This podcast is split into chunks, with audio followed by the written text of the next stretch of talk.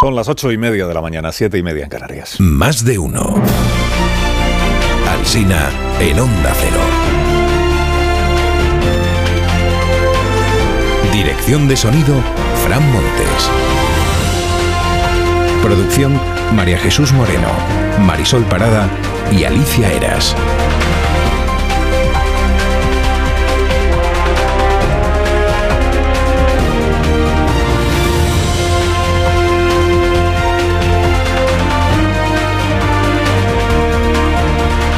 Hemos llegado al viernes, hemos llegado al último viernes del mes de octubre, se nos está acabando el año y no nos damos cuenta. Cosas que van a pasar en los próximos días. Mire, eh, esta misma mañana presenta el defensor del pueblo su informe sobre los abusos en la Iglesia Católica Española. El Día de la Verdad, titula el diario El País, que es el periódico que con Íñigo Domínguez más ha investigado este asunto de los abusos en la iglesia y más denuncias de víctimas ha ido recibiendo. Dice la información de Íñigo que se prevé que el defensor del pueblo, Gabilondo, recoja en su informe de hoy cientos de miles de casos, en Francia fueron 300.000, cientos de miles de casos, y que va a presentar su informe antes de que el despacho de abogados que contrató la Iglesia Católica presente el suyo. Ha terminado al final antes el defensor el despacho en cuestión, que tiene también su propio debate interno sobre lo que se dice o no se dice en ese informe. A Leonor le toma juramento el martes el Congreso de los Diputados, martes que viene, es el acto parlamentario en el que la heredera de la corona, lo decíamos ayer, asume que en España no hay más soberano que el pueblo que está representado en el Congreso. Los diputados que se ausentan se entiende que no ven bien, ni que asuma eso, ni que se comprometa a respetar siempre la Constitución, so pena de perder ella misma sus derechos a la jefatura del Estado. PNV se ha sumado al boicot, alegando que este modelo de monarquía parlamentaria niega el reconocimiento nacional vasco. Esta debe ser la famosa contribución del PNV a la gobernabilidad, su famoso sentido de Estado. Hoy el mundo recuerda que es el mismo partido del PNV que hace tres días agasajó al rey don Felipe en el Congreso de la Patronal Vasca. Hay Comité Federal del PSOE mañana sábado. Y esa es la apertura de la razón. Paje rechazará la amnistía ante Pedro Sánchez. En la agenda del Comité Federal no está este asunto, está el pacto alcanzado con Sumar, pero dice la información de la razón que los críticos así en plural, porque se ve que son más aparte de Paje, los críticos dicen que un órgano político tiene que hablar de política. Eh, no tendría sentido que el Comité Federal no se ocupara de esta cuestión. Vuelve el concepto colchón a las páginas del país para hablar de la amnistía. Este es el comienzo de la crónica de hoy. Dice, el gobierno sigue preparando a fondo el colchón político para el salto más difícil de la investidura de Sánchez, que es la amnistía. Lo que cuenta luego es que el presidente busca apoyos entre los empresarios catalanes y que celebra el respaldo a la amnistía del Círculo de Economía. Es sabido, este ya no lo dice el país, ¿eh? esto lo digo es sabido que el PSOE no habla aún abiertamente de la amnistía, pero celebra que lo hagan otros siempre que sea a favor de la amnistía. Porque si es en contra se queja de que se hable de lo que todavía no está claro cómo va a quedar, de qué están discutiendo ustedes. Ahora, si es a favor, Adelante con los faroles. En el Confidencial interpretan eh, de una forma bien distinta esto del Círculo de Economía. Martí Blanc dice que es claramente eh, contrario a la amnistía, el Círculo. A la amnistía que está gestando Pedro Sánchez. Que con las salvedades que pone el Círculo de Economía en su documento de ayer, lo que deberían leer con atención el PSOE y el PSC son precisamente eso, las salvedades, porque esa es la posición de muchos de sus votantes, que una amnistía sin rectificación alguna por parte de los beneficiados no encaja en el llamado reencuentro. El director de La Vanguardia, a quien aconseja que se lea el texto del Círculo de Economía, es a. El PP, dice Jordi Juan, sigue sin entender el problema de Cataluña. Si quiere crecer en votos y poder contar algún día con el apoyo del nacionalismo más moderado, debería pararse a pensar si su manera de enfocar el problema catalán es la más adecuada. nacionalismo moderado, mm, no sé si es Junts per Cataluña la nota del círculo habla de los partidos nacionalistas.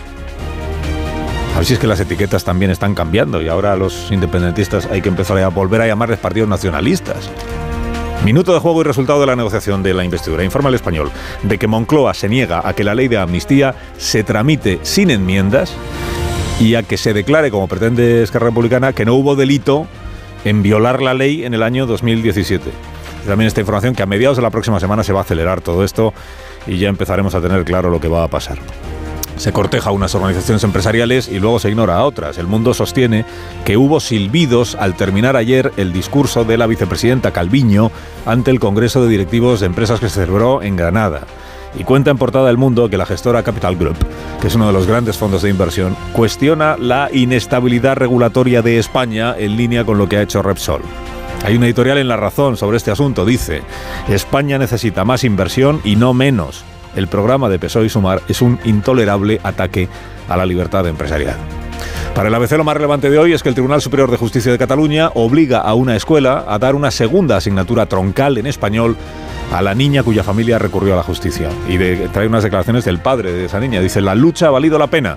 Debería normalizarse ir al juzgado a reclamar derechos. Otra noticia también del Tribunal Superior de Justicia de Cataluña. La cafetería de la estación de Sants despidió a una empleada que se encargaba de hacer el pan porque fue vista tres veces en cuclillas y orinando en un bol que ella usaba como orinal. Luego lo aclaraba en la pila y lo dejaba con el resto de recipientes que se usaban para el consumo. Bueno, ahora va a tener, esta es la sentencia, va a tener que readmitir a esta empleada. Porque la prueba que se presentó en el juicio es la grabación de una cámara de vídeo de cuya instalación no se había informado a los trabajadores de esa cafetería. Como la instalación no había sido comunicada, todo lo que grabara la cámara vulneraba la intimidad de esas personas y por tanto no se puede utilizar como prueba de cargo. Hay que readmitirla. Es verdad que la readmisión no obliga a que la empleada siga orinando en el bol que luego se utiliza para... La pausa es el nuevo concepto diplomático que ha entrado a formar parte del día a día. La Unión Europea pide una pausa en Gaza, titula el diario El País, que pone la palabra todo el tiempo entre comillas y que explica a los lectores que es diferente a un alto el fuego. ¿En qué se diferencia? Pues en que el alto el fuego, a juicio de algunos gobiernos europeos, menoscaba el derecho de Israel a defenderse, mientras que la pausa pues no lo hace, con sus sutilezas diplomáticas. ¿no? Destaca también este diario, de esto que nos enteré Yone Belarra, que el gobierno alemán, que es de izquierdas, era reacio a pedirle nada a Israel, ni pausa ni nada, porque según el primer ministro del gobierno de Alemania, que es el señor Scholz, que es socialdemócrata, el ejército israelí tendrá siempre en cuenta las normas del derecho internacional sin necesidad de que nadie le pida nada, porque es un Estado democrático, dice el alemán. Entrevista a Víctor Amela en La Vanguardia a Mónica Randall, que declara que ella siempre tuvo alma de periodista, tanto que dice que sus dos mejores trabajos han sido La Escopeta Nacional en cine y su programa de entrevistas Rasgos en televisión española, que Indira Gandhi le iba a conceder 20 minutos, pero le cayó bien y al final estuvieron dos días grabando una entrevista. Entrevista a Pedro Simón a José Luis García en El Mundo. Y dice García, a mí lo que me choca es ver a Otegui negociando con el presidente del gobierno y a la señora Izpurúa. O que vaya la vicepresidenta Yolanda Díaz a Bruselas a hablar con un tipo fugado. Dice García, todo en España es como una comedia de Woody Allen en la que suceden cosas muy extrañas que acabas viendo como si fueran normales. Y otra cosa que va a pasar es lo de mañana o pasado mañana, que es que cambia la hora este fin de semana. Cambia la hora la noche del sábado al domingo, no se olvide usted de ello. Cambia la hora o a las 2 o a las 3. Eh, cambia el, o a las 2 serán las 3 o a las 3 serán las 2. Una de dos. Siempre es una de dos. Ahora los contertulios se encargan de explicarles qué es lo que tienen ustedes que hacer la noche del sábado. Con Carlos Alsina en Onda Cero, somos más de uno. si tienes trastornos del sueño, pues nada mejor que escuchar este mensaje de Bio3 con Dormimax. ¿Problemas de sueño? ¿Te cuesta dormir? ¿Te despiertas a medianoche?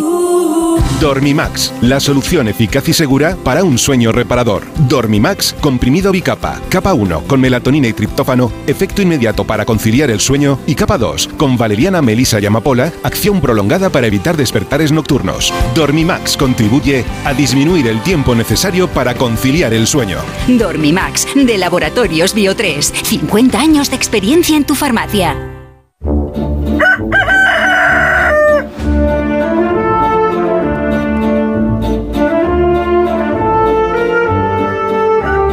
Aquí el Gallo La Torre, cada mañana a esta misma hora. Buenos días, Rafa. Buenos días, Carlos Alsina. Hombre, la verdad es que espero con ansiedad el momento en el que nos expliques el cambio de hora para saber si a las 3 serán las 2 o a las 2 serán las 3 y entonces saber a qué atenernos si dormimos una hora más o menos. Bueno, en fin, yo venía a hablar de otra cosa. Eh, yo soy John Imaz. Eh, eh, encarnó en, su día el rostro amable del nacionalismo vasco. Se le consideraba una voz más que razonable, ¿no? Frente a los ultramontanos como Joseba Eguíbar, que eran más de la estirpe de Arzayus. Imaz ya no es quien era, pero es probable que su incomodidad represente mejor a los apoyos tradicionales del PNV que los aspavientos del Euskadi Buru Batzar. Imaz es ahora consejero delegado de, Repsol y no le enfada tanto lo que le cuesta el impuesto de la energía como el desequilibrio que establece porque no puede compensar más importar energía que generarla. Eso sencillamente va contra el interés de cualquier país. Pero además las empresas necesitan un entorno previsible, porque invierten en el futuro. El presente no puede ser de incertidumbre. Nada que el desplome de AENA no le haya recordado a Pedro Sánchez y Yolanda Díaz. Es evidente que ambos prefieren decir que es el Cercle catalán y no Josu John Imaz quien mejor mide el clima empresarial del país, aunque lo que plantea el Cercle sea una fantasía y lo que denuncia Imaz sea de una concreción aplastante. Siempre será mejor una fantasía que te da la razón que una denuncia pertinente que te la quita, Concluye la torre, concluye. Pues, concluyo que resulta curioso, ¿eh? Vea lo que es la política, ¿no? Como un programa que tantos consideran irrealizable muestra sus efectos destructivos desde el momento mismo en que es presentado. He captado tu ironía sobre el cambio de hora, ¿eh? no, me, escondo, ¿eh? no me escondo. me, dicen que a las dos serán las tres, las dos en Canarias. Ah, vale. A las dos. A las dos serán en Canarias. Las tres, las dos en Canarias. Y que dormirás las mismas horas que duermas normalmente porque solo tienes que, que levantarte a una hora diferente. ¿No? pero si te levantas una hora diferente, ya duermes más o menos. No, no, no. O sea, depende de la hora que te acuestes, claro. No, no, no, depende de la hora a la que te levantes. O sea, si te levantas a una hora distinta a la que te levantabas antes del cambio de hora, has dormido las mismas horas. Por eso te levantas a una hora diferente. Hay más luz, hay más luz ya, porque a las 2 son las 3, pues a las 7 son las 8. Mira, Alcina, ¿sabes? Qué suerte que ya nos cambian los relojes automáticamente, ¿sabes? la verdad es que no, no, no, es que no me cunde nada. Llevo 15 años explicándoos el cambio de hora, o 20 incluso, y no hay manera de que aprendáis que lo que tenéis que hacer es el periódico de mañana en portada, cualquiera que compre lleva un relojito.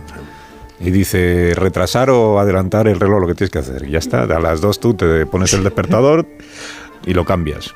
Así que nos emplazas al periódico. El periódico, siempre el periódico es el que tienes. En la portada del periódico con el relojito, ahí es donde viene todo. Oye, ¿te podías presentar a la presidencia en la racionalización de horarios? Ahora que está de moda, ¿no? Esto de irse a las instituciones. Que tengas un buen día, Rafa. Gracias por madrugar con nosotros. es mi trabajo.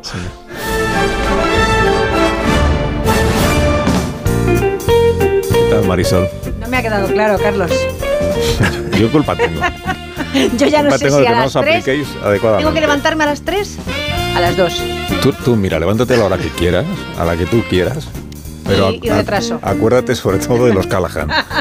Llevar siempre el zapato más cómodo del mundo, porque así puedes hacer que tu otoño sea especial combinando el estilo y la comodidad en tu día a día con la nueva colección de Callahan clásicos que no pasan de moda, fabricados con materiales de máxima calidad. Con Callahan, vestir con elegancia y comodidad es posible porque es la fusión de la mejor artesanía con las últimas tecnologías para caminar. A la venta en las mejores zapaterías y en callahan.es. Tecnología, diseño y confort a buen precio.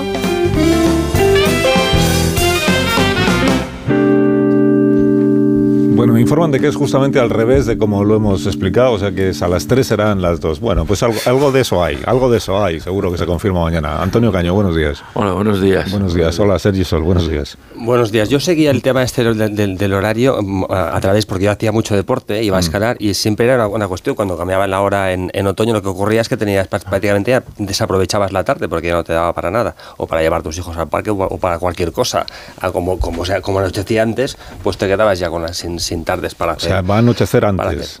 Va a anochecer antes. Y va a amanecer antes. Exacto, sí, sí. Vale, eh, y eso significa que a las 3 son las 2. Vas a aprovechar menos las tardes en la calle y vas a aprovechar más si te levantas pronto.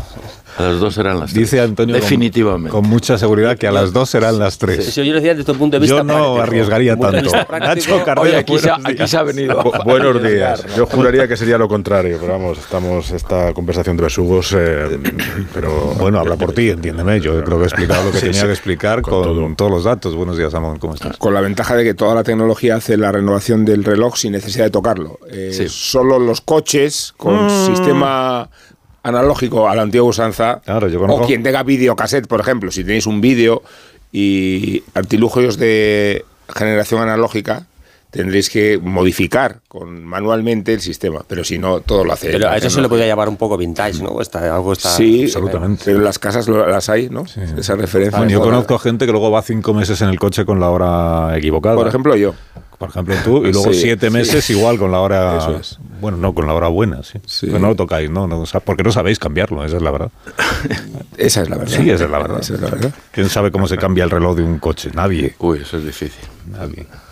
Bueno, hablemos entonces de otras cuestiones pues mucho más fáciles de entender, yo pienso. Por ejemplo, el documento que publicó ayer el Círculo de Economía, el Cercle de Economía eh, catalán, que es una organización eh, de carácter empresarial que tiene por costumbre pues pronunciarse sobre las cuestiones de actualidad. No es el primer documento que publican, lo hicieron cuando los indultos, tienen varios publicados que yo recuerde pues, sobre lo que entienden que debería eh, cambiar en, en, Cataluña respecto de la financiación, por ejemplo, respecto de, cuestiones que tienen que ver con el autogobierno.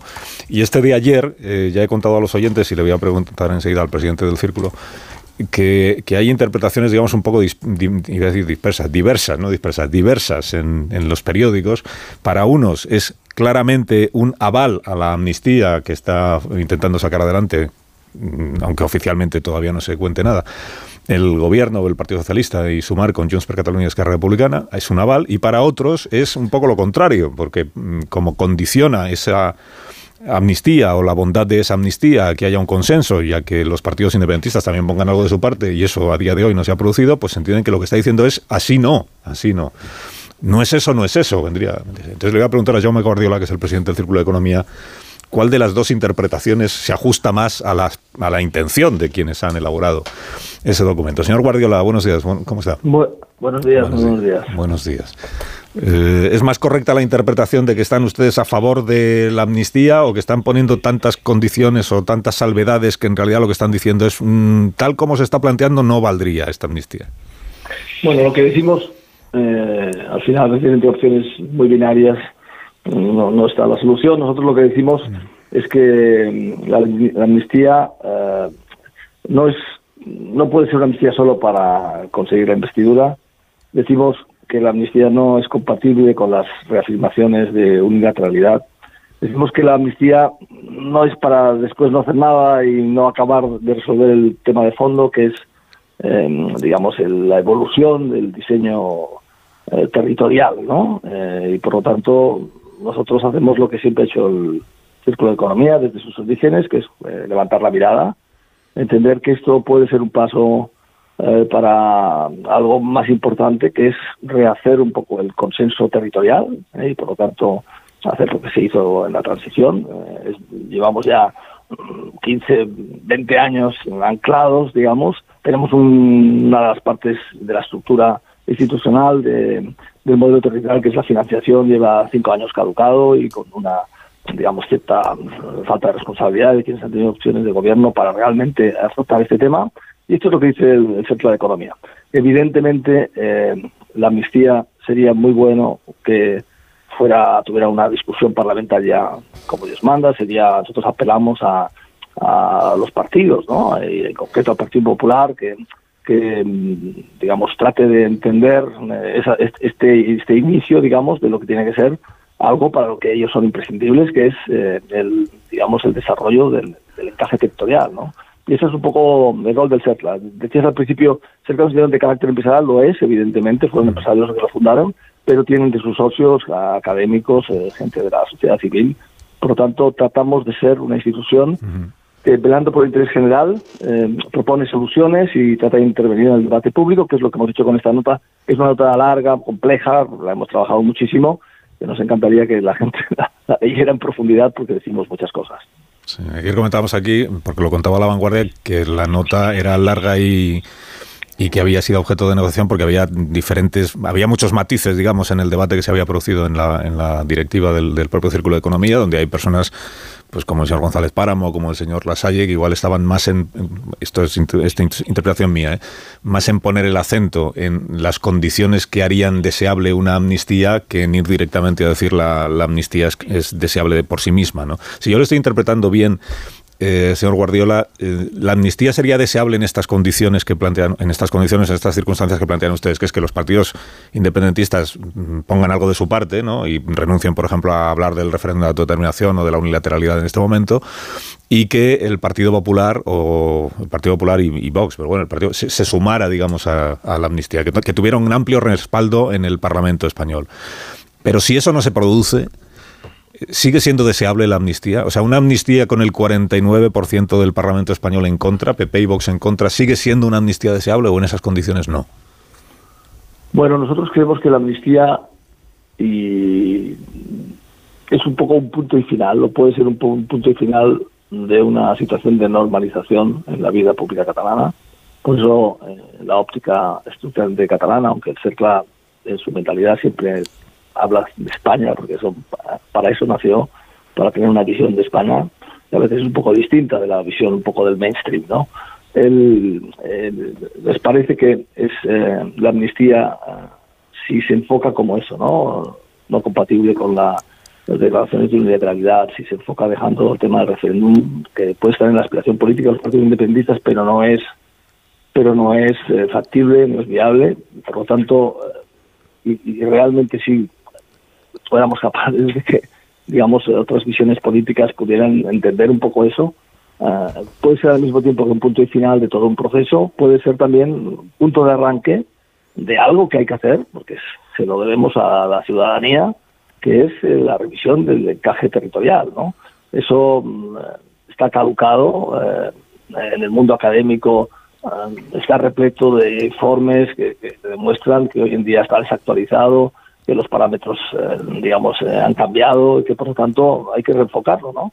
También en el CETLA hicimos hecho notas en otros momentos también, concreto una que hicimos en el año 18, en que, eh, digamos, sugerimos, digamos, cambios en el encaje constitucional, después de haber trabajado con constitucionalistas y administrativistas de, de toda España, en los cuales los estatutos podrían entrar a categoría digamos, más constitucional, con una separación eh, inequívoca de las, eh, de las eh, responsabilidades y atribuciones de cada, de cada comunidad. tenemos un esquema a proponer y nos encanta, y bueno, y para eso es imprescindible el concurso del PP, o sea, es, es imprescindible que los partidos mayoritarios puedan, si sean capaces de, de, consensuar un modelo, que evidentemente tienen que contar también con los partidos nacionalistas, porque en definitiva esta es una asignatura que está pendiente desde hace bastante tiempo. En el caso de Cataluña, con un agravante añadido, ¿no? Y es que tiene un estatuto eh, que fue aprobado en, las, eh, en, el Congreso de Diputados, que fue luego sometido a un referéndum, que fue sancionado por el rey, que luego fue amputado por el Constitucional. Y tarde o temprano eh, se tiene que construir algo que sea refrendado por la gente, ¿no? Y por lo tanto, esa es otra parte del proceso en el que también el CERCLA pues, está absolutamente convencido que tenemos que evolucionar. La, la posibilidad... O la pregunta con la amnistía es no es amnistía sí o no a nuestra visión, ¿eh? sino es amnistía cómo eh, y sobre todo para qué. ¿eh? Si la amnistía es para poner punto final a un proceso mm, que empezó con una catástrofe para Cataluña, yo creo que para el conjunto de España en el año 17, eh, y, puede poner un poco punto final a, ese largo proceso que arrancó en el 2005 con el desarrollo, digamos, estatutario catalán, en el 2010 con la sentencia eh, y a partir del 12 con el proceso, eh, digamos, digamos del, mundo independentista que acabó con el referéndum o el, falso referéndum en el 17 y luego pues desde entonces hemos tardado muchísimo en encontrar una solución. Si ponemos punto final a esto y sirve no solamente para poner punto sino para arrancar un debate profundo que se tiene que tener entre los grandes partidos mayoritarios y los nacionalistas para el diseño eh, territorial con todas las asignaturas que están pendientes de ellas en la revisión del sistema de financiación, si, si eso es posible, nos parece que la amnistía podría tener sentido. Pero porque no es posible abordar todos esos asuntos o debates que usted plantea, el debate de la financiación, el debate de la organización territorial de España, todo eso no es posible abordarlo entre los partidos políticos en las instituciones sin necesidad de amnistiar a nadie. Digamos que es abordable, por supuesto, pero tener eh, a los líderes independentistas y a centenares de cargos de la administración y ciudadanos pendientes de causas judiciales, pues realmente lo hace más complicado, ¿no? Para encontrar, digamos, consensos. Al final, eh, se vive un poquito de sacrificar a veces las posiciones propias en busca de algo superior que es el acuerdo y esas y, me parece que el acuerdo es más fácil si realmente se rebaja la tensión política algo que ya ha pasado eh, Cataluña está en un proceso inequívoco de normalización y nos parece que dar este último paso mm, para conseguir la normalización total es la mejor manera de luego para enfocar un debate tan profundo como es el del encaje territorial. Pero, al final todos sabemos, bueno, todos sabemos mm, que no estaríamos ni usted ni yo hablando de este asunto hoy aquí en este programa si no fuera porque hubo unas elecciones generales que dieron el resultado que dio, que dieron. Si, no, ustedes dicen, no puede ser una amnistía cuya única función objetivo sea garantizarle a Sánchez la investidura. Pero ese es el origen de todo este debate. Si Sánchez hubiera sacado siete diputados más, dudo mucho que estuviéramos debatiendo sobre la amnistía, ¿no? Mm, bueno, yo creo que pretendíamos pendiente de resolver toda esa situación, digamos, mm, de causas judiciales que, de alguna forma, pues, eh, digamos, complican eh, la negociación de fondo, que es el modelo territorial, ¿no? Entonces, eh, ok, si no tuviéramos esta situación coyuntural, pues efectivamente el problema seguiría estando ahí.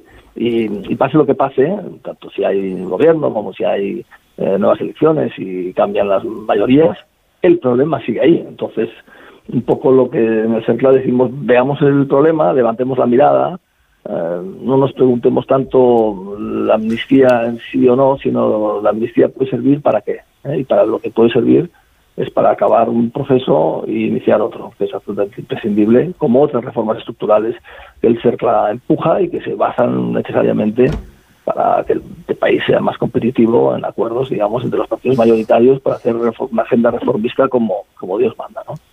La última cuestión, eh, señor Guardiola. Ustedes se han pronunciado sobre este asunto porque lo han creído conveniente, no porque nadie les haya eh, sugerido o, animado o pedido que hicieran un pronunciamiento público sobre la amnistía.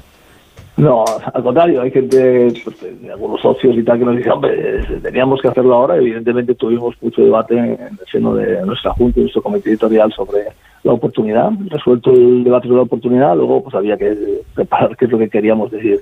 Es una institución, yo creo que más que ninguna otra, que refleja eh, la independencia de criterio y que además eh, eh, hicimos Central Nación en los años 50, mm. eh, fue uno de los precursores del plan de estabilización, que fue la apertura de la economía española, eh, fue, empujó en la medida en que pudo al tránsito hacia la democracia, fue la ventana donde muchas veces las ideas sobre Europa entraron en este país.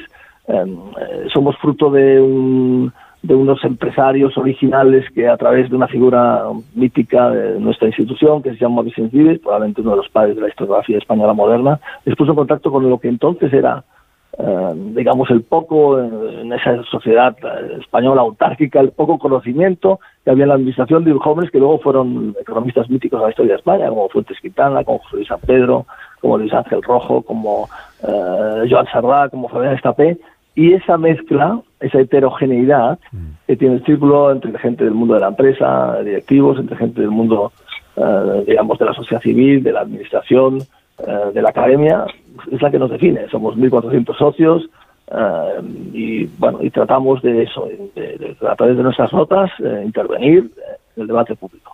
A veces con éxito y a veces con poco éxito. En el tema del debate territorial que hemos hecho muchas notas, y muchas propuestas con poco éxito hasta ahora. ¿Y, usted animaría al señor Feijóo a que se lea el documento que han publicado ustedes y, a que fuera eh, un poco más receptivo a los argumentos que se están manejando en favor de la amnistía, incluso aunque eso traiga como consecuencia que sea investido el señor Sánchez? Bueno, eh, yo estoy convencido que, el señor Feijóo, porque mantenemos unas magníficas relaciones, eh, nosotros ya la teníamos de su época, que fue cuando era presidente de la, Junta de Galicia. Estoy seguro que los equipos, eh, también hemos tenido contactos con gente de su equipo, lo, han leído y lo han trabajado. Y sé que hay muchos puntos de, nuestra nota, pues eh, va a haber coincidencia, ¿no? Probablemente hoy, pues además lo que han manifestado él, me parece que fue ayer y tal, pues en el tema concreto, digamos, de la amnistía como ese paso necesario, pues probablemente no, no coincidimos, ¿no? En este momento. También yo creo que este país, pues está, y sobre eso también hemos hecho notas, está inmerso en una polarización que nos paraliza. ¿eh? Y, bueno, pues nosotros abogamos porque no sé cómo ni cuándo esa polarización, al menos no se trata de, de formar, digamos, gobierno, se trata de que realmente los grandes temas requieren, para que sean exitosos, pues que haya los mayores niveles de consenso, ¿no? Entonces, bueno, yo creo que eh, es una persona muy, muy, capaz y, con mucha y con, el que bueno estuvo aquí en nuestra última reunión anual y estoy convencido que han leído la nota y otra cosa es la oportunidad política que, eso ya nosotros no nos metemos. ¿no? Señor Guardiola, gracias por haberme atendido esta mañana. Le deseo que tenga buen día. Muchas gracias a ustedes. Gracias. Eh, Jaume Guardiola, el presidente del Círculo de Economía, en catalán, el Cerco de Economía. Bueno, eh, tengo que hacer una pausa muy... Más de uno en Onda Cero.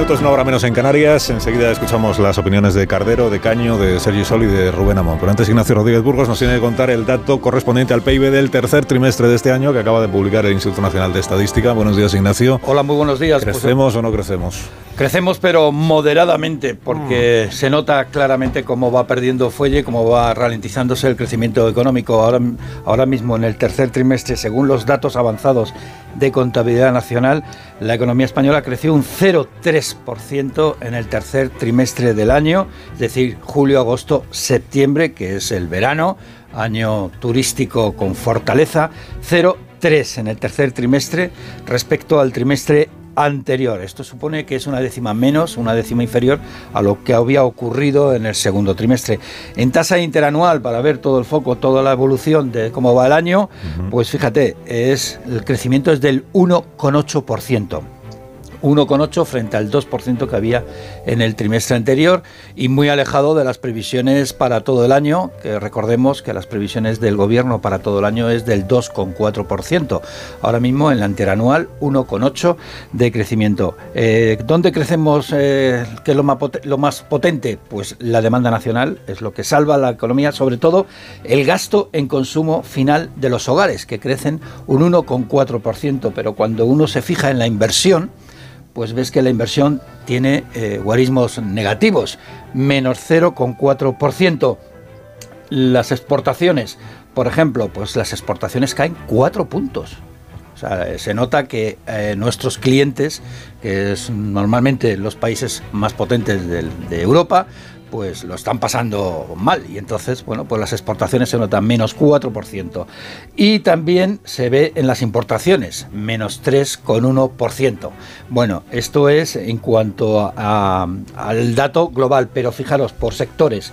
Agricultura tiene una caída del 3,4% lo que es la agricultura. También baja la industria y la construcción y lo único que mantiene fortaleza y crece es el sector servicios, un 0,9% en el trimestre. Deciros que el empleo, el número de horas efectivamente trabajadas, aumenta un 0,1% en el trimestre respecto al trimestre anterior. Estos, digamos que son los datos así del avance más destacados. Un crecimiento económico del 0,3%, en la interanual el 1,8% y el gobierno dice que todavía nosotros estamos creciendo más que en el resto de la Unión Europea con, estas, con estos datos. Gracias, Ignacio Rodríguez Burgos. Uh, hasta ahora. Y buenos días. 0,3 décimas de crecimiento en el, en el, tercer trimestre en comparación con el trimestre anterior. Significa que de momento esquivamos el decrecimiento, que sería la mengua, o el dato negativo del B, pero por, pero por los pelos ya. La, caída de actividad, pues parece que sí está a la vista, ¿no? Con este dato. La ralentización, que dicen los que hablan bien, la ralentización económica. Señor Garamendi es el presidente de la COE, nos atiende dos minutos porque está ocupadísimo. Eh, señor Garamendi, buenos días. Muy buenos días, eh, Carlos. Bueno, le, pido una primera valoración del dato que acaba de contarnos Ignacio Rodríguez Burgos. Tercer trimestre pues PIB, 0,3% de crecimiento, menos que el trimestre anterior, y ya cumplir la previsión del gobierno para este año pues se antoja imposible, supongo. Bueno, lo primero que te diría es que voy a hacerte una OPA porque voy a acabar fichando a Ignacio por la FEOE. Porque, sinceramente, porque me encanta cada vez que, dice lo que dice, porque es que exactamente ha dicho lo que pasa. Es decir, o sea, mejor resumen no se puede hacer con más datos y con tanta claridad eh, y mesura a la vez, pero es lo que es. Y lo venimos avisando. Eh, lo comentabas ahora, primero, ¿qué es lo que está pasando afuera? Nuestros principales clientes, que son Alemania o Francia, pues cuando se resfrían nosotros tenemos gripe duradera. Eh, eso es así. Eh, hay que ver, por ejemplo, la industria es un dato fundamental. La industria este año ha perdido casi 70.000 empleos y la industria es la clave, es la clave de la economía. Eh, y cuando vemos efectivamente, y también lo has planteado, cómo el turismo ha tirado de la manera que ha tirado, especialmente este verano, y vemos lo que influye luego en ese crecimiento que es moderado, vamos a llamarle moderado, pues realmente tenemos que ver que, tenemos que hacer las cosas muy bien, que tenemos que aplicar esa ortodoxia económica que hablamos, ese rigor presupuestario, etcétera, porque, porque lo que se está viendo es que, señores, que no es lo que nos están contando. No es la catástrofe, pero tampoco esto es el mundo de Yupi. El mundo del Yupi se refiere a lo que hizo el gobierno. Ayer dijo la vicepresidenta Calviño que nunca les ha ido mejor a los empresarios en este país que con este gobierno de coalición. Bueno, a ver, yo creo que todo el mundo tiene sus opiniones, son muy respetables y vamos a dejarlo ahí. Vamos a dejarlo ahí. Normalmente usted dice más cosas. Está como bueno, ya, ya, ya, ya, sigue, usted sigue preguntando. bueno, si quiere pregunto por Repsol. Gran compañía de este pues- país que ayer, eh, como poco, abre la posibilidad de llevarse algunas inversiones industriales Portugal, mencionó el señor Rimaz, por aquello de la inseguridad jurídica. ¿Comparte usted ese diagnóstico? Pues totalmente, porque, a ver, estamos hablando siempre del mundo globalizado, estamos hablando también de Europa, eh, y la realidad es cuando las empresas que están globalizadas eh, ven espacios, pues lógicamente tienen que ir hacia ellos. Y cuando ven inseguridad jurídica, cuando ven inestabilidad regulatoria, pues, pues eh, Yosuyon pues dice lo que tiene que decir como alto ejecutivo de la compañía. Y además no nos olvidemos de una cosa, las compañías, por supuesto, que son españolas, pero son de sus accionistas. Eh, comentabas antes cuando hablabas del capital y no el capital, ¿no? Mm. Eh, y los accionistas invierten, pueden ganar o perder dinero y tienen que ser retribuidos.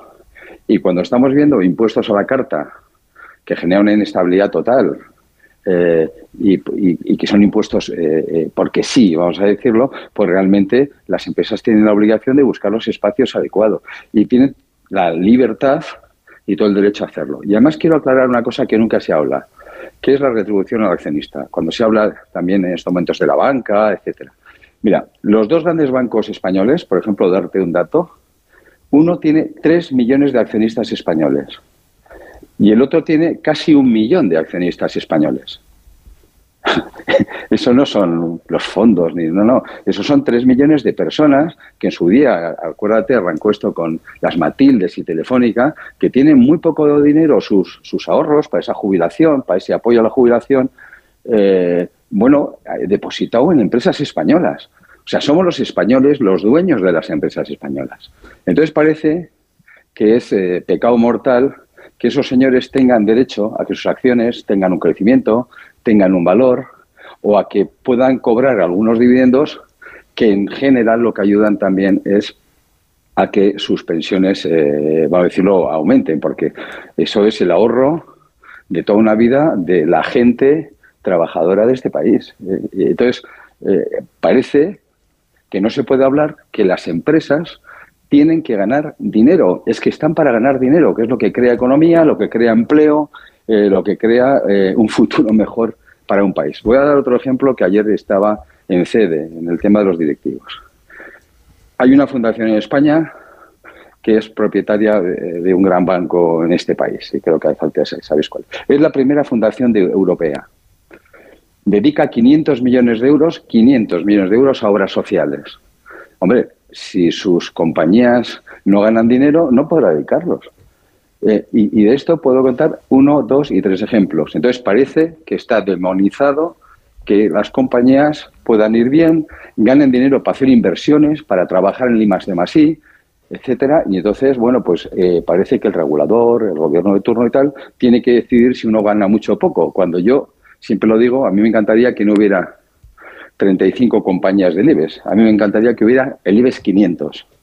Porque si el problema de este país es que las empresas son pequeñitas, es que hubiera 500 empresas enormes. Entonces no, no, no tendríamos paro. Y si a eso le sumamos, y perdona, has visto que sí contesto, ¿eh? y si a eso sumamos eh, eh, subidas porque sí, de la seguridad social, cuando la OCDE está diciendo que ese sistema no está bien, no está bien calculado, que lo llevamos diciendo desde hace tiempo, etcétera, etcétera. Además, estás castigando también que los salarios no pudieran subir, y ayer lo dije, si las cotizaciones se dejaran tranquilas, que nadie dudará que los salarios subirían. Eh, bueno, pues este es, este es el círculo que da vueltas y vueltas, y eh, entonces parece que todo va muy bien, pero que podría ir mejor. Dos cosas muy rápidas que sé que tiene cosas que hacer. Además son muy fáciles de responder. Ya que ha dicho este círculo, el círculo de economía, acabamos de hablar con su presidente respecto al documento que publicó ayer el círculo de economía, el cerco de, economía catalán sobre la amnistía y la situación. ¿Se lo ha leído usted ya? ¿Le ha parecido eh, interesante, provechoso? ¿Coincide en algo con lo que ahí se dice? Bueno, yo no, no, no, no lo he leído, pero bueno, si quieres, si te contesto muy rápido, nosotros no estamos de acuerdo con la amnistía y yo represento a dos millones de empresas en España y a más de dos millones de autónomos. lo digo para que quede claro. Y, ya lo he dicho con muchísima claridad. Eh, yo creo que nosotros creemos en el Estado de Derecho, nosotros creemos en la Constitución, nosotros creemos en, la monarquía parlamentaria, nosotros creemos eh, en, en la estabilidad y en un país que ha funcionado fenomenal durante 45 años y seguimos pensando en ello. Entonces, eh, lo digo, eh, no es no. lo digo con toda, con toda claridad, porque es que si no, al final es que la ley no es un chicle. Eh, yo creo que, no sé, pero esa es mi opinión. No es no en, ninguna circunstancia, porque el, círculo lo que está diciendo es, hombre, amnistía entendemos que serviría, tendría mm, consecuencias positivas siempre que se diera una amnistía con el respaldo del PP, con consenso político y con algo de su parte de los partidos independentistas. En esas otras, en, esas condiciones que es verdad que a día de hoy son no, están sobre la mesa, pero si el PP se sumara a una amnistía porque los partidos independentistas pusieran también algo de su parte, ¿seguirían ustedes diciendo que no? Es que, es que eh, yo quiero hablar de realidades. En su día me hicieron una pregunta de ese sentido. Eh, y yo contesto con toda claridad, es decir, yo creo que hoy por hoy y tal como están las cosas es evidente que no y que no encaja y, que no encaja en el sistema legal español. Eh, y esto es, esto es así. Eh, bueno, eh, que no quita que haya buena voluntad por las partes, lo que fuera, decir, pero yo creo que es que no encaja. La amnistía es olvido, es viene de amnesia y yo creo que sinceramente la, justicia en este caso eh, es ciega, pero existe. Y, la última cuestión, usted que es vasco, que es de hecho, el, el Partido Nacionalista Vasco está representando, usted cree, adecuadamente los intereses y la voluntad de sus votantes. Bueno, yo soy de hecho, pero los vascos votamos lo que pensamos. eh, bueno, yo creo que, eh, no sé, eh, el Partido Socialista tendrá sus, su, explica las cosas que consideran, no quiero entrar en, en, política, pero es evidente que va a haber que hacer mucho equilibrismo eh, para, para un acuerdo o para un pacto con partidos de ideologías tan diferentes. Yo, eh, yo creo que ese, eso es lo que tenemos por delante. No sé, nosotros lo que sí pedimos ahí siempre es estabilidad. Eh, nosotros, yo lo digo, creo que es fundamental los grandes acuerdos entre los grandes partidos. Eh, creo que es fundamental que los, a ver, el 73% de los diputados son diputados del Partido Popular y del Partido Socialista. Yo creo que, que eso es lo que define el asunto y lo que tiene poco sentido en nuestro país es que nos estén mandando los extremos, que son muy poquitos. Yo creo que, que los 45 años de España han sido un caso de éxito y han llegado en muchos casos, lógicamente, desde la alternancia. A uno le gustará más una cosa, a otro le gustará más otra, pero ha llegado desde esa alternancia dentro de una moderación de centro-derecha, de centro-izquierda, y es lo que nosotros eh, eh, suspiramos y aspiramos. lo digo porque es que creo que es lo que, lo que le vendría muy bien al país. Eh, y no nos olvidemos que estamos dentro de lo que es un entorno internacional, complicado, de un entorno donde también estamos en Europa, donde tenemos que trabajar por más Europa y donde, y donde además nos jugamos muchísimo. Hablabais ahora de lo que son la internacionalización, en este caso las empresas, eh, y, las empresas lo que necesitan es ese espacio eh, precisamente para representar a España de la mejor de las maneras. Señor Gramendi, le agradezco que nos haya atendido y no se retire que ahora le pongo en contacto con Ignacio Rodríguez Burgos para que le cuente las condiciones eh, que le ofrece. agradezco, la oferta. No, pero, espérate, ¿qué, tipo de contrato? precipites. Salario, Ignacio. Pagan las horas extras, en fin, esas cosas que los empresarios tienen que hablar sí, bueno, Y eso, que, y eso que no hemos hablado de las horas, porque vamos a ver cuántas horas va a trabajar, ¿o no? Señor Gramendi, gracias, que tenga buen día. Gracias, muchas gracias. Buenos 20 minutos, 8 y 20 minutos en Canarias. Es viernes, está aquí Raúl del Pozo para celebrar el vino. Los contratos están diciendo, pero nosotros cuando hablamos esta mañana, no os preocupéis. No os preocupéis que igual no habláis. Eh, Raúl, buenos días. Buenos días. Buenos días. Cuando tú quieras, que empiece viva el vino. Muy bien.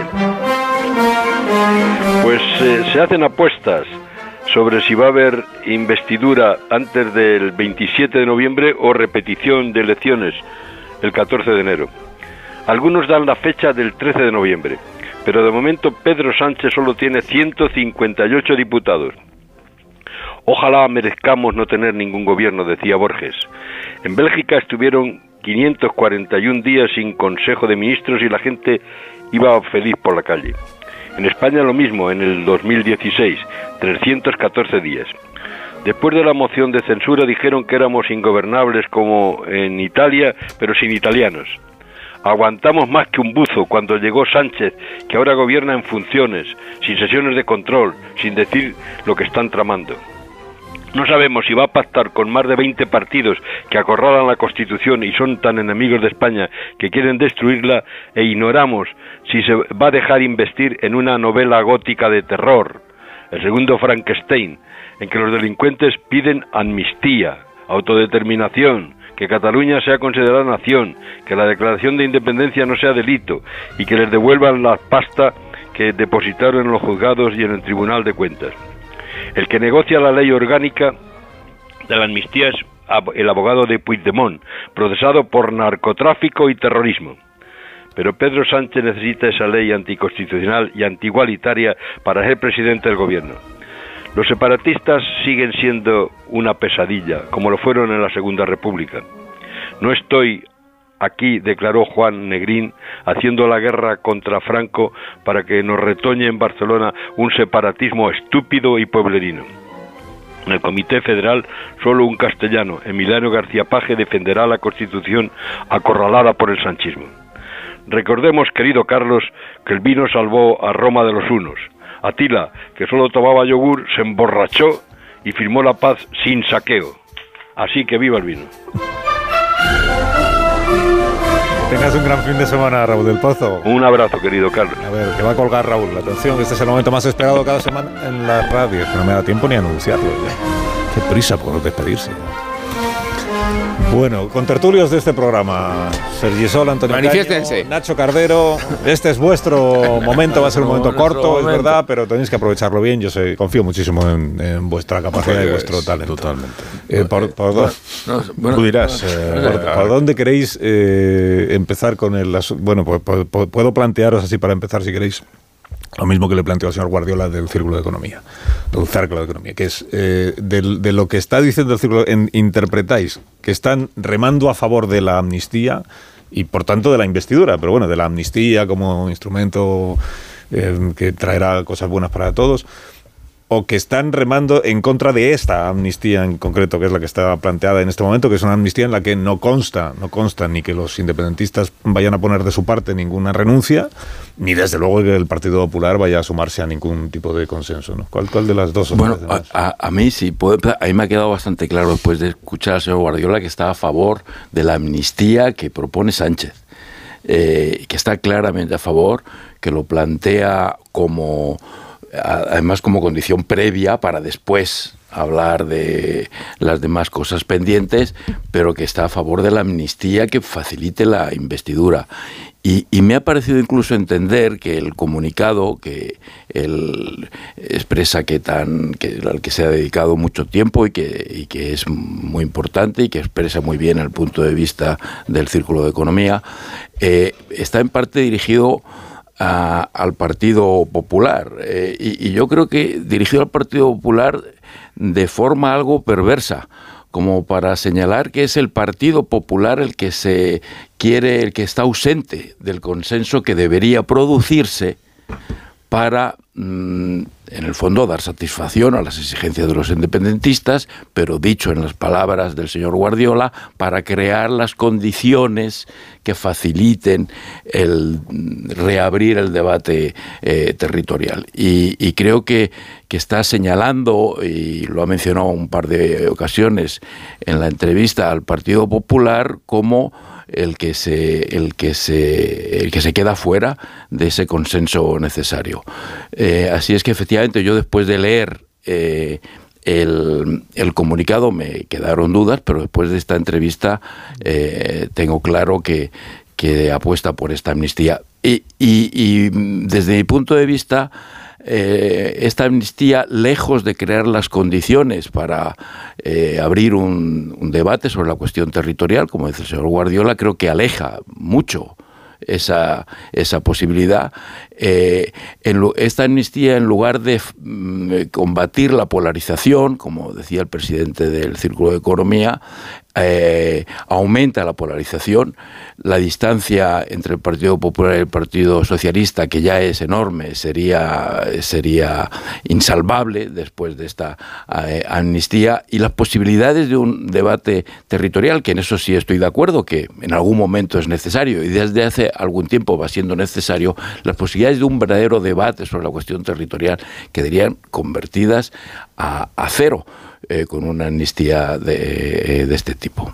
Yo, yo la verdad es que no, si, si tanto de la nota de prensa de ayer como del comunicado, como de las de intervención hoy de Guardiola, no, no, no creo que se entienda que está a favor de la amnistía y a favor del gobierno de coalición. Creo que es que le pone una alfombra roja directamente. O sea, es, y, yo entiendo todo, ¿eh? y además es comprensible. O sea, yo es, hay una atmósfera que, como se ha encargado de recalcar el señor Guardiola, pues que, es, que se entiende distinto allí en Cataluña que se entiende distinto aquí como lo vemos aquí en Madrid. Y es una atmósfera pues que ya se respiraba en el Cibet de Luis Conde y que es, pues eso, que es buscar un marco, un contexto pues en las de la convivencia y un marco más estable pues para hacer en negocios y desarrollar la actividad y a mí me parece incluso muy elogioso que se pronuncie el círculo de economía y que se moje, como también se ha, mojado aquí eh, porque creo que es necesario que la sociedad civil también en cuestiones delicadas como es esta pues eh, se pronuncie.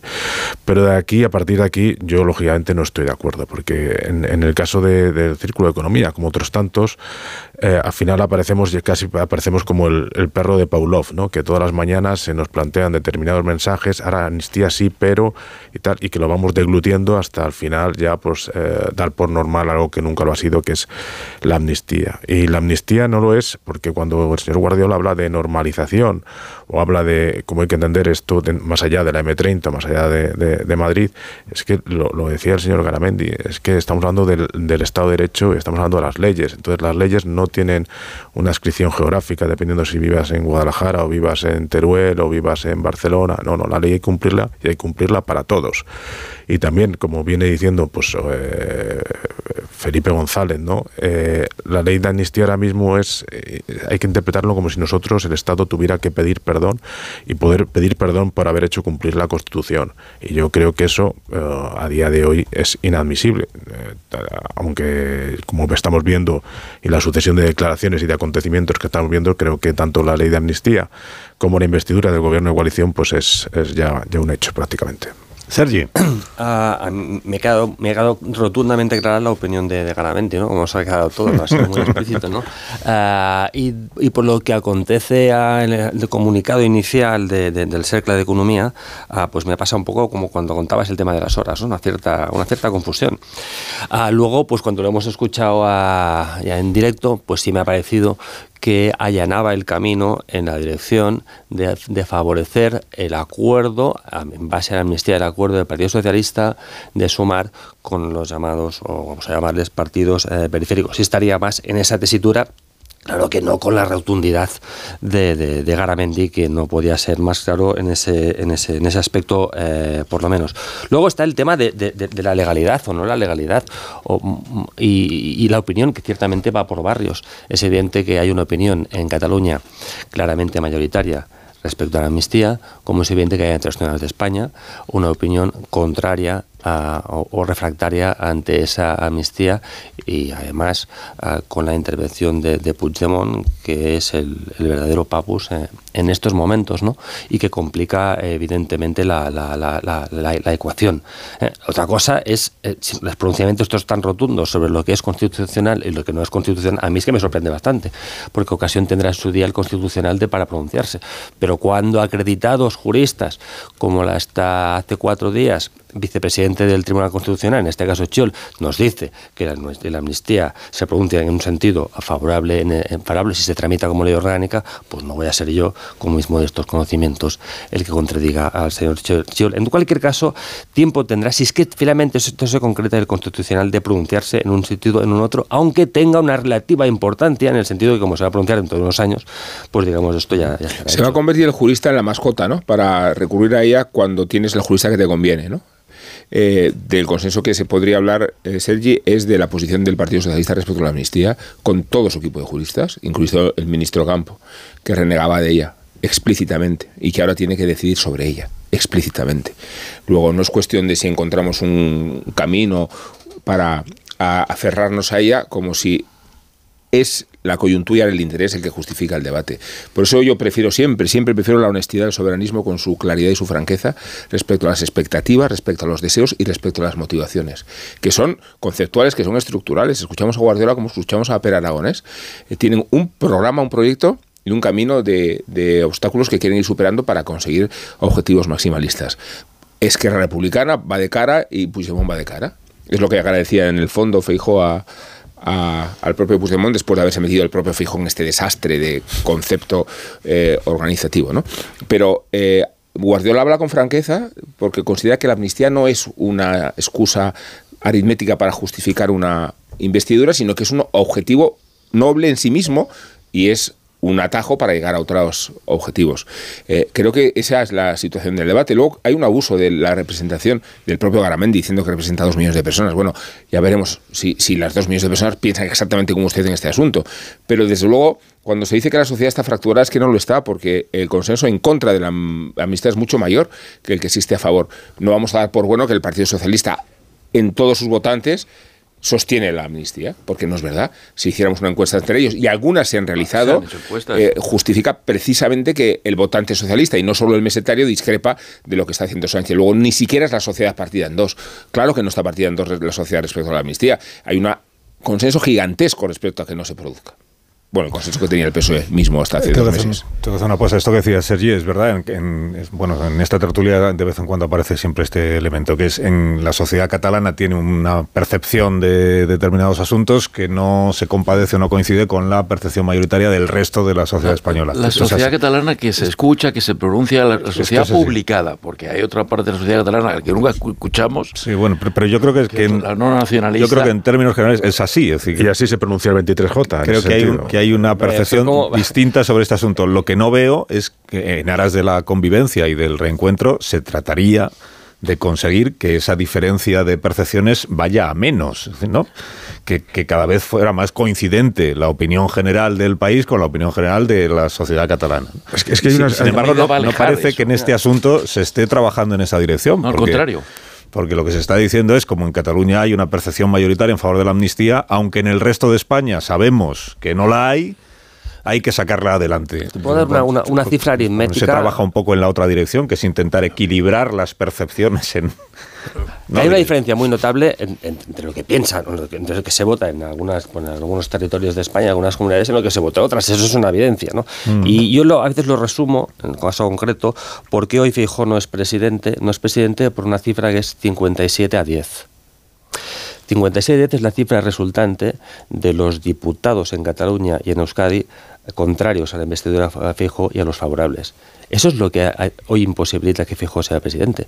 si fuera por el resto de España, es evidente que el resultado sería. Pero ese resultado ahí es tan contundente, no es porque la gente, como decía en algún momento decía el, secretario general de la OGT, decía, es que la gente se está muriendo de ganas, no lo decía así, pero para de que sea eh, presidente Pedro Sánchez en Cataluña. No, eso no es cierto. Lo que pasa en Cataluña, los, los apoyos que suscribe el PP en ese, son claramente mayoritarios. Y lo que sí aúna, porque a veces eso, suele pasar, es, es el frente, genera más consenso el rechazo a según quién que, que la adhesión a, otro. eso se, puede decir justamente, justo lo contrario también. Es, decir, es exactamente igual. yo, pongo, yo pongo números muy claros. No, no, pero, pero te digo, pero, pero si, si Fijó no va a ser presidente de gobierno es precisamente por eso. Y si Pedro Sánchez va a ser presidente de gobierno es precisamente por eso.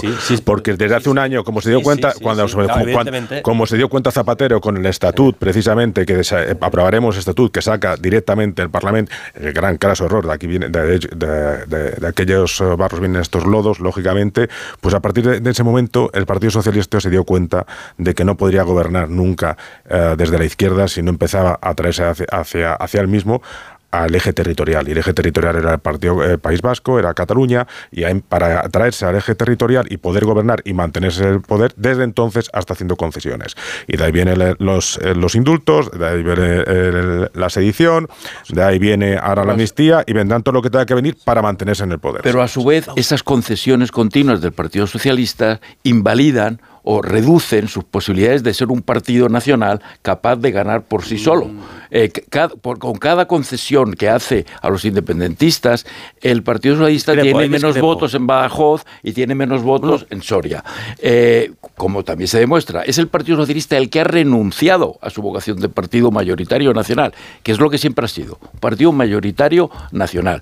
Pero renunció no es que se diera cuenta, eh, eh, Nacho, es que renunció a serlo, se vio incapaz de serlo y empezó a ser hacer concesiones a los independentistas y se convirtió cada vez menos en Partido Nacional. Sergio, que me está pidiendo la palabra, ahora tendrás turno de palabra, pero es que tengo que hacer una pausa. si no, programa, yo, voy a tener, que pedir trabajo a Garamendi yo también si no hago la pausa. Ahora mismo volvemos. Más de uno. Onda Cero. Carlos Alsina. Bueno, antes de que llegue la Navidad, que ya está aquí, es verdad, es que ya está aquí. Es cara de, pero ya la Navidad, pues claro. Pues claro, espabilad con la carta a los reyes, que luego lo dejáis para el último día y pasa lo que pasa. Bueno, Sergio solo tenía turno de palabra eh, para replicar a Antonio, a Nacho, a a Mon, a mí, a, todos. A, todos, a todos un poco y a ninguno en particular. Venga. Eh, escuchaba una afirmación y creo que no, no, se ajusta, por lo menos, a lo que yo, a lo que yo radiografío. Si hay un partido que tenga una presencia homogénea en toda España es ese Partido Socialista, no es el Partido Popular. El Partido Socialista no tiene socavones en el territorio. Puede tener una presencia menos o, más en función de la, comunidad, pero no tiene un socavón. En insisto en la tesis que planteaba antes, sí tiene un socavón importante y lo ha tenido históricamente el Partido Popular y lo tiene además en dos comunidades que tienen un peso específico eh, importante. Eso creo, que eso es un hecho como bastante poco discutible. Eso no hace mejor ni a uno o a otro, pero sí, pero sí que permite visualizar un partido que es mucho más homogéneo y en ese sentido, pues es evidente que vertebra más España. Claro que la vertebra más que, un partido que un partido que tiene que tiene que tiene unas que tiene unas comunidades un peso territorial enorme y tienen otras un peso específico un peso tan tan tan minoritario. el Partido Popular saca 20 diputados de diferencia al Partido Socialista y gobierna en casi todas las comunidades autónomas. Bueno, entonces más presencia más presencia en España en general capilar orgánica por, por el derecho de diputados y por la gobernabilidad. Otra cosa es que verdad tiene dos tiene dos agujeros sí sí pero homogeneidad es que destaca el Partido Socialista en Cataluña y el País Vasco y en el resto de territorios, lógicamente, no ha dejado de gobernar por las mismas razones que, que yo creo que estamos hablando aquí.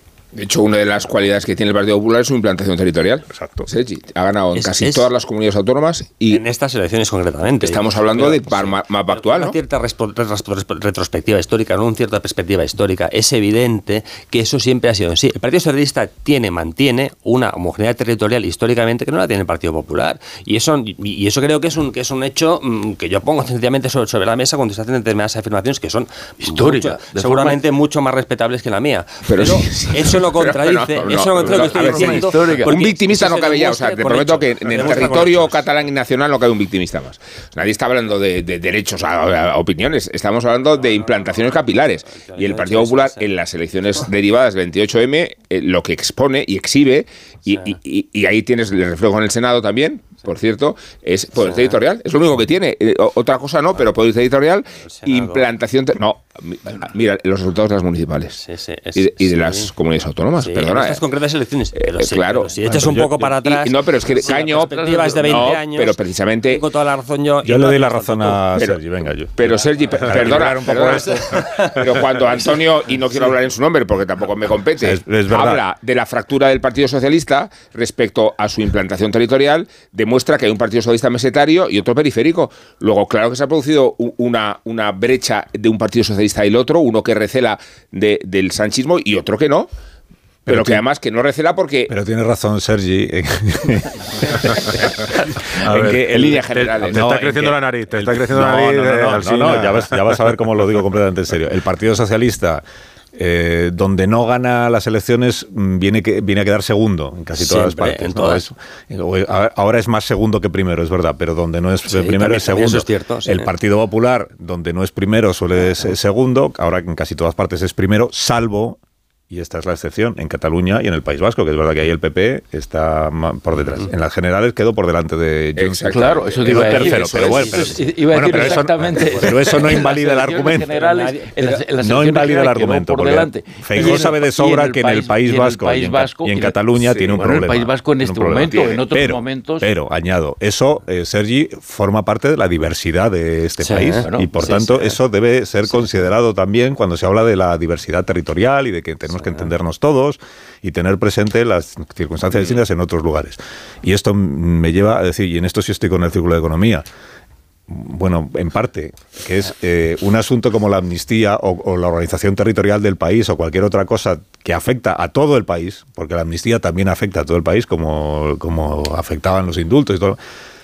Si no está el PP en la, en la jugada, o sea, si el PP no lo está respaldando, difícilmente eso se puede considerar consenso, eh, reencuentro o conciliación. entonces, este, este empeño de que de que cambie la opinión de quienes están en contra de la amnistía para arrastrarlos hacia la amnistía, yo creo que se está haciendo con muy poca inteligencia, porque no se está consiguiendo, me da la impresión, ¿no? se está consiguiendo lo contrario, que es que cada vez están las dos posiciones pues más claras, los que están en contra y los que están a favor ni creo que haya ninguna perspectiva de que eso vaya a cambiar. Pues, pues debería eh, trabajarse para que la hubiera, porque si no, no estás consiguiendo lo que dices que quieres conseguir, que es el reencuentro, la convivencia está de los catalanes, ya. Pero si, tu objetivo es que Cataluña se entienda mucho mejor con el resto de España y que el resto de España entienda mucho mejor a Cataluña, tendrás que tener más presente la opinión del resto de España. Cuando da la sensación, no es la sensación tengo yo, de que en este momento importa mucho la percepción en la sociedad catalana. Y eso es lo que se presenta como argumento a favor de... Mientras que lo otro es como un elemento secundario. Bueno, pues habrá que arrastrar al resto de España a que opine como opina la sociedad catalana. Pues, pues me parece que no lo vas a, que no lo estás que no lo estás consiguiendo. pero Intenta igual un poco que la sociedad catalana también eh, perciba las cosas, no te digo yo como el resto de la sociedad española, pero que entienda mejor cuáles son las posiciones y los argumentos del resto de la sociedad española en lugar de presentarla siempre como la que está en contra de todo y la que no entiende nada. Pero, eh, déjame, es que los que hablan... son los mundos de Yupi, los, que, los que hablan, lo, lo, comentábamos antes, los que hablan en nombre de la sociedad catalana son los nacionalistas, que por otra parte ya no son nacionalistas, sino independentistas. Y por tanto no tienen, hablan sin ninguna voluntad. Eh, es que le, le, le atribuimos a los independentistas algún interés en el resto de España carecen de todo interés en el resto de España, no buscan converger con el resto de España, son independentistas, buscan separarse del resto de España. Eh, mm, eh, en fin, no nos hagamos trampas nosotros mismos. Eh, ¿Cómo le vamos a pedir a los antiguos nacionalistas catalanes, hoy independentistas catalanes, que se preocupen por los intereses colectivos de los españoles? Han dicho que no lo van a hacer son muy claros al respecto. Cada vez que les preguntas, cuando hablan en el Congreso de los Diputados de España, dicen que no les interesan los intereses colectivos de los españoles. No solamente que no les interesan, que van a hacer lo posible para perjudicarlos. Lo dicen públicamente. ¿Cómo le vamos a pedir que hagan un esfuerzo para converger con el resto de los españoles? Está en contra de su naturaleza.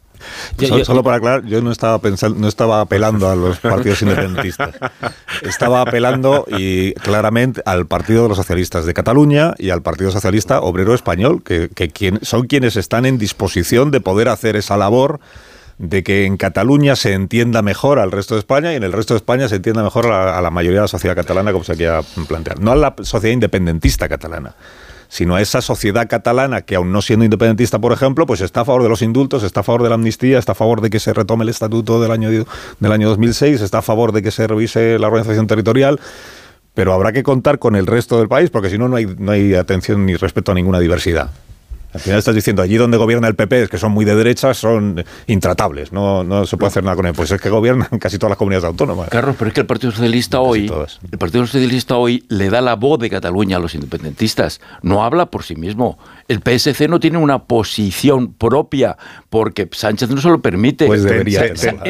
tenía, tenía, pero se ha ido modulando las circunstanncias sobrevenidas. Eso digo, que debería tenerla porque es el ganador de las últimas elecciones. Lo que ha conseguido Sánchez es anular a ella.